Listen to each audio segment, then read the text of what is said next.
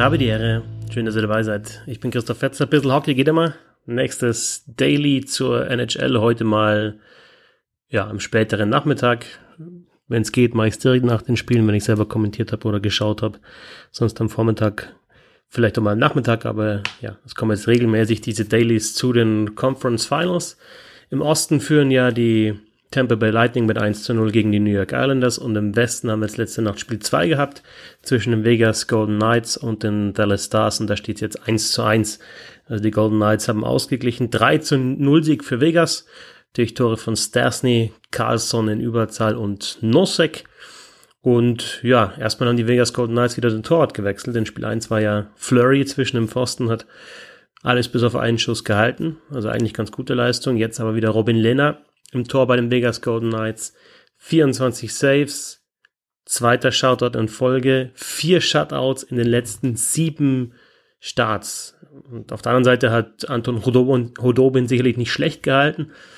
Äh, beim 2-0 so, ja, nicht ganz optimal, aber das war ein Überzahltor für die Vegas Golden Knights. Ähm, aber ja, Lena war halt noch besser. Drei Gegentore bei 27 Schüssen für Hodobin. Und der ist dann runtergegangen im dritten Drittel hat Jake Attinger sein NHL-Debüt gegeben für die Dallas Stars. Ja, zu den Toren, ähm, zu den dreien. 1-0 von Stasny. Da finde ich, dass die Vegas Golden Knights einen, einen, schlechten Wechsel von Dallas ausgenutzt haben. Scheibe nach vorne bewegt, da war es eigentlich ein 3 auf 3 und dann, ja, ist McNabb von der Bank gekommen und hat eigentlich keinen Gegenspieler gehabt, hat den Pass zurückbekommen. McNabb, der Verteidiger von der blauen Linie rüber auf Pacioretty und dann fand ich ganz bemerkenswert, dass Pacioretty da aus dem spitzen Winkel von der rechten Seite nicht direkt geschossen hat. Hat ja einen guten Schuss, sondern nochmal kurz verzögert hat und dann in die Mitte gespielt hat auf Stasny, der hat die Scheibe abgelenkt zum 1-0. Und da hat man, finde ich, gesehen, dass die Vegas Golden Knights ja, obwohl es jetzt zuletzt offensiv nicht so gut gelaufen ist, Geduld gehabt haben. Sicherlich hatte auch Peter Bohr, der Coach, die richtigen Worte gefunden, denn es war jetzt so, dass in vier Spielen hintereinander die Golden Knights nur vier Tore gemacht haben und zwei davon waren sogar Empty Netter. Also nur zwei Tore, die keine Empty Netter waren in diesen vier Spielen und die beide durch Verteidiger Shay Theodore. Heißt in der Folge, in diesen vier Spielen oder ja, fast äh, über viereinhalb Stunden ähm, waren die Stürmer komplett ohne Tor, ähm, wenn man die Empty Netter wegnimmt. Also wirklich eine ewig lange Durchstrecke für die Stürmer. Und jetzt machen sie halt drei Tore, Stasny, Carlson und Nosek nochmal dieses 1-0 wirklich geduldig gespielt, das 2-0 dann in Überzahl Carlson, das Heißkannen, der ansonsten wirklich überragende Playoff spielt, der Verteidiger der Dallas Stars, hinter dem Tor die Scheibe gehabt, da schon die Möglichkeit gehabt, besser zu klären, tut das nicht, nimmt dann Hudobin die Sicht. Ich finde, ganz glücklich sieht Hudobin dann nicht aus, weil der Schuss kommt eigentlich auf seinen Körper und er ist da nicht im Butterfly und, und, und lässt, lässt dann die Scheibe unterm linken Schoner durchrutschen. Schuss von Carlson. Ja, und dann noch das 3-0, ein super Konter von den Vegas Golden Knights, ein 3 auf 1 Konter, super rausgespielt. Ähm, mit äh, Stevenson und Roa, die kombinieren und dann Nosek freispielen und der haut das Ding dann rein. Auch da jetzt keiner überhastet geschossen, sondern wirklich gewartet, bis sie den, äh, ja, den freien Mann gefunden haben. Nosek und der macht dann das Tor. Gab schon Chancen für die Dallas Stars, aber keine richtig großen. Also kann mich an Breakaway ähm, äh, erinnern von Jan Mark. Beim 2-0 stand es da für die Vegas Golden Knights, gehalten von Lena. Ein Rückhandschuss noch von Gojanov, auch der gehalten von Robin Lena. Und ja, insgesamt Chancen Überlegenheit für die Vegas Golden Knights, äh, laut National Stat Trick 12 zu 6 High Danger Chances, also doppelt so viele wie die Dallas Stars. Ähm, ein paar Beobachtungen noch. Also die, die Reihen ja wieder so ein bisschen umgestellt von den Vegas Golden Knights. Äh, Carlson spielt jetzt wieder zwischen Marchessault und, und Smith. Zwischenzeitlich einmal Carlson zwischen Stone und zwischen Pacioretty. Eine Reihe, die sehr, sehr gut funktioniert hat schon in diesen Playoffs, aber jetzt wieder äh, William Carlson zwischen Marchessault und, und äh, Smith. Ähm, Pacioretty und Stone auch getrennt in diesem Spiel, also eher versucht die die, die Top-Spieler ein bisschen zu verteilen auf die Reihen. Ähnlich ist es bei Dallas.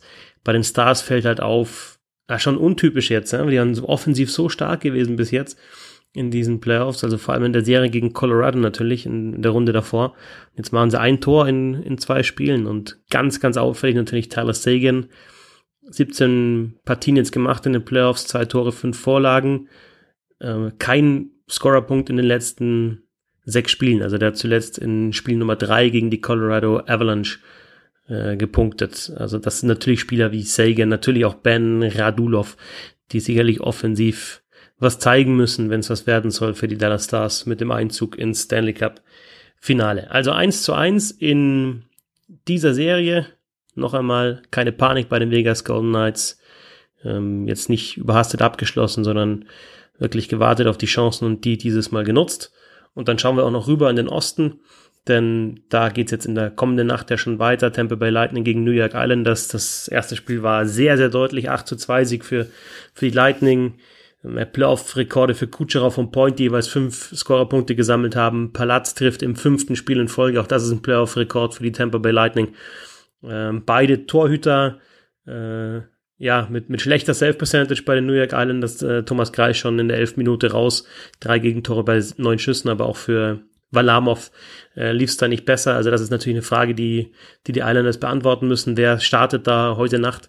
Im Tor gegen die Lightning und äh, sie müssen eine bessere Antwort finden auf den guten Vorcheck der Tampa Bay Lightning, die wirklich aggressiv gespielt haben und so die Konter der Islanders rausgenommen haben, also Scheiben schon oft im gegnerischen Drittel äh, gewonnen oder zumindest dafür gesorgt, dass die Islanders dann nicht kontrolliert und, und gezielt rausspielen können.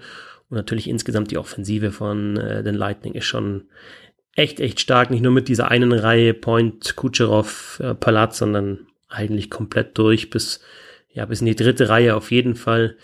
Ähm, spielen ja gar nicht mit, mit vier kompletten Sturmreihen, sondern mit sieben Verteidigern und, und elf Stürmern, aber auch das funktioniert äh, weiterhin. Äh, geben dann also den Verteidigern so ein bisschen die Möglichkeit, mal, mal durchzuschnaufen. Äh, Luke Shannon ist siebter Verteidiger bei den Tampa Bay Lightning jetzt zuletzt geworden und er hat dann auch eben auch ein bisschen Eiszeit gefuttert.